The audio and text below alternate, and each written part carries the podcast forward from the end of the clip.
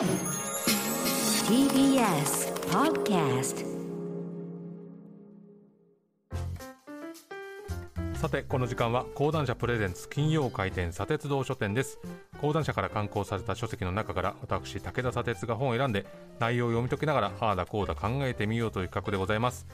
えー今月の前半はですね講談社現代新書から刊行されたジャーナリスト小林美樹さんによる年収443万円。安すぎる国の絶望的な生活を紹介していきます、まあ、今週はですねこちらの本について紹介して来週と再来週は小林さんへのインタビューをお届けする予定になっております、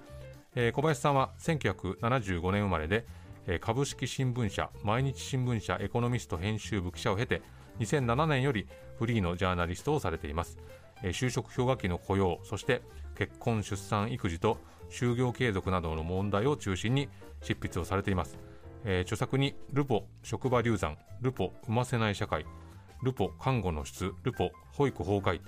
などがあります、まあ、今紹介した書籍の名前からも分かる通りですね、まあ、働く現場とか子育ての現場で何が起きているのかというのをこう緻密に取材をされてきたという方なんですね、まあ、実は今紹介した中のですねルポを産ませない社会っていうこれ2013年に出た本はですね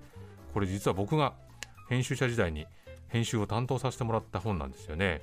これあの産め産まない産めないっていうことではなくて社会が産ませないんじゃないかという問題意識のもとですね母親がいかに孤立してしまうかそしてまあ職場で横行している妊娠を契機にした解雇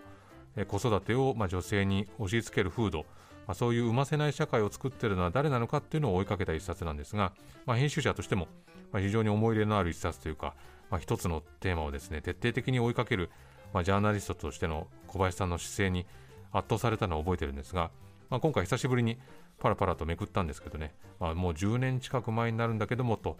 驚くんだけども、まあ、その本の中身自体が書かれてることっていうのが今でも通用してしまうってことにうなだれたりもしたんですが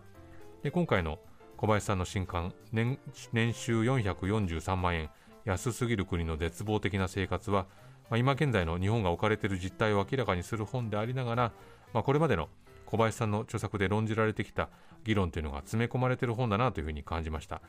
あ、今物価が高騰してですね、まあ、社会保障どうなるかも不安だと。でその上で、まあ、今さらなる増税の話っていうのが出てきているわけですね。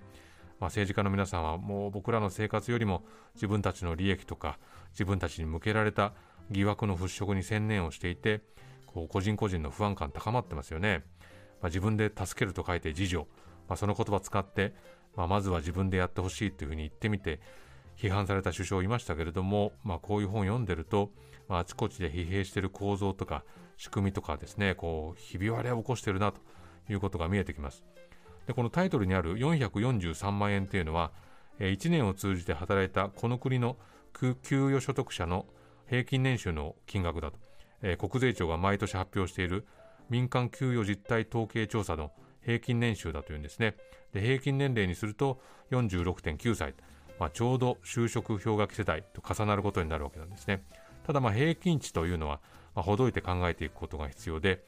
えーまあ正社員と正社員以外に分けてみると正社員が508万円正社員以外は198万円というふうに出てます。そして平均値ではなくて中央値というので見るとまた変わってくるんですね。中央値というのは大きい順に並べた時の中央の値のことですけれどもこの分布を見ていくと最も多くなるのが300万から400万以下で、まあ、平均値よりも中央値が下がっているということがわかるんですね。で小林さんはこの本ではえー個々の生活のディテールに迫って平均年収では普通の暮らしができない国の現実を書いて就職氷河期を中心とした当事者が語るありのままの生活に迫ったというふうに書かれています。この平均年収程度の稼ぎがあったとしても多くは家計がギリギリで、まあ、その上で子育てしたり、まあ、不妊治療をしたり介護をしたりと、まあ、生活にこう何かしら加わるとたちまち生活が破綻しちゃうという実例をですねさまざ、まな取材によって聞き取ってるんですね。まあ、当然この新型コロナも大大きな影響を与えてまして例えば子育てしながら大手のアパレルの店舗で販売員の仕事をしている人はですね、まあ、学校が一斉休校になると、まあ、子供を置いて職場には行けないんであの仕事を休むことになるんだけれども、まあ、国が設けた休業保障の制度は当初はですね、まあ、労働者ではなくて雇用者が申請書を出さなくちゃいけなかったという仕組みなんで、まあ、あんただけは特別扱いできないというふうに言って職場を職を失ってしまうということも起きてたと、まあ、これまで守ってきた生活がですね、まあ、こういとも簡単にこう崩れてしまうのかと打ちひしがれてる人たちが出てくるんですね。でこの就職氷河期っていうのはこの小林さんの一貫したテーマなんですけれども、まあ、まさに小林さんがその世代に該当するっていうことも大きいようで、まあ、1980年代には8割あった大卒の就職率というのが1991年のバブル崩壊以降下がっていって、ま、初めて6割終わった2000年に小林さんが大学を卒業していると。だその時はもう2人に1人しか就職できないという状況があって2003年には大卒の就職率が55.1という最低過去最低の記録をするんですね。で僕自身が大学卒業して就職したのが、まあ、2005年なんで、まあ、小林さんがこの本の中で作成されたグラフに基づいても、まあ、ギリギリ就職氷河期世代には入るわけですけどでもまあ自分より5歳や10歳上の人たちと比べてこう就職活動してた時の話聞いてるとまあさらに自分たちよりしんどかったんだろうなってことが分かったんですけどねでまあその世代が今は社会の中心になって経済を動かしていく世代になってるわけですけど、まあ、2008年にリーマンショックがあって、まあ、今はねコロナショックがあってとりわけこう正社員とそうではない働き方をしている人たちの格差というのがどんどん広がっているというわけですね。まあ、それだけではなくて、まあ、この本にまさにタイトルであるね、平均年収443万円であっても生活が崩れてしまうという実態が書かれているんですが、まあ、本当さまざまなあの人に取材をされていて、まあ、取材をしているので、その多くにですね、共通しているのが、まあ、現場で働いている人たちと、この会社を運営している人たちとの意識の差があって、え最初に登場するあの保育業界で働く48歳の男性はですね、まあ、会社の規模の拡大ばかり考える社長とそれでもなんとか子どもたちの環境を守ろうとする現場というのがぶつかってどんどん疲弊しちゃうと。そうすると園長とかですね保育士もどんどん辞めていくんだというふうに嘆いてるんですね。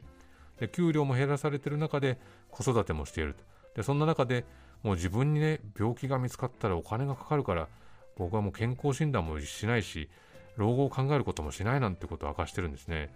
でこの方の年収は520万円なんでまあ、この平均年収は上回ってるんだけれども、まあ、明るい見通しができないというふうに嘆いてらっしゃるんですね。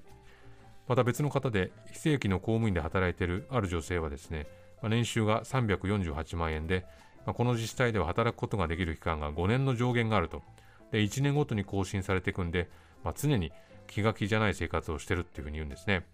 で、このお子さんを預けている保育園はですね、18時を1分でも回ると300円の延長料金取られると。だからなんとか仕事を終わらせて、17時50分の電車に乗って、17時57分に着くと。こういう生活を続けてるんだと。で、非正規雇用の仕事を続けてきたこともあって、まあ、安定した働き方っていうものが、自分とはこれなかなか遠いもんだっていうふうにもう思い込んでいるし、年金って本当にどうなるんだろうかっていう不安があると。で、職場とか、こう、まあ、学校とかですね、そういった同調圧力で、こう、いわゆるママ友という人たちには、思ってることが言えないんだということを嘆いてらっしゃるんですね。あの小林さんがこれまでの著作で妊娠による介護とか保育現場の疲弊を取材されてきたんですが、まあ、社会の問題のしわ寄せっていうのがねこういったところ、まあ、つまり出産を希望する女性とか働きながら子供を育てようとする女性に強い圧がかかってるってことが、まあ、今回改めて丁寧に書かれてるんですが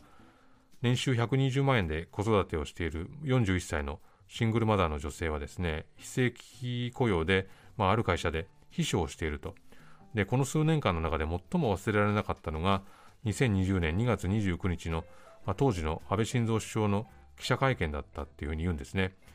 えー、その方、こういうふうにおっしゃってます。緊急事態となった時に、この国はまず子供と女性を切り捨てた。そう思っています。専業主婦がいて余裕のある家庭は子供と一緒に過ごす時間が増えてよかったなんてマスコミのインタビューに答えた人もいましたが、それを見て私はすごく差があるというふうに痛感しました。一斉休校は私にとって戦後稀に見る最低の政策だったと思うのです。国が余裕のない家庭の親も子も追い込んだのです。一斉休校のことはずっと忘れてはいけないと思っています。もし政策が間違っていたら反省して次の政策を打ってほしいと思います。政治家も官僚もと。まあ以前ね、あのこの番組にお越しくださった作詞家で音楽評論家の湯川玲子さんが政治というのはその国の民を食べさせられるかどうかですというふうにあのお書きになってたことを思い出しますけど、まあ、その政治の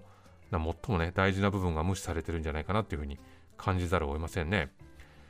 小林さんがあの経済記者になったばかりの2000年から2003年にかけてとにかくこう自分たちと同じ世代の若い若者が疲れてると何かがおかしいというふうに感じたっていうんですね。で同世代の多くが、まあ、連日サービス残業で土日はサービス出勤で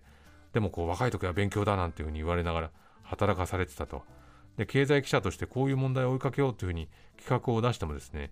いや若者たちの甘えだっていうふうに言ってなかなか企画が通らなかったっていうんですね。で自己責任だっていう言葉があちこちで使われるようにもなったと。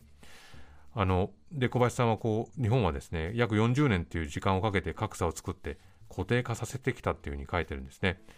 まあ、先ほども話しましたけど、まあ、非正規の率はどんどん上がって雇用の期間の条件を設けられると、まあ、当初はですね派遣とか非正規を正社員に転換させる趣旨だったのにこれ3年経てば雇用が打ち切られるっていう3年ルールとして企業に定着しちゃったわけですよね。そうすると職は転々とするしかないと。あの継続して技能を身につけることもなかなかできなくなるあの小林さんこの本の終わりにでこういうふうに書いてます、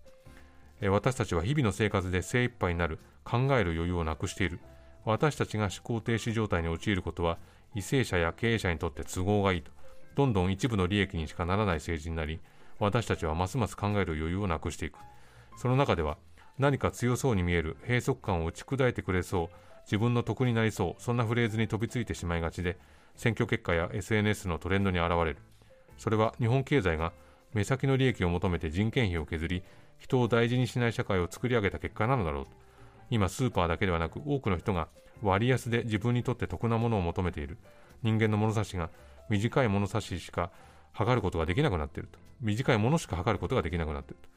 まあ社会のことを考えなければ不利益が予想以上に大きくなって自分に返ってくる分かっているけれど自分一人で何かができるわけではないと思う。それが私たちが抱える不安の本当の正体なのではないか。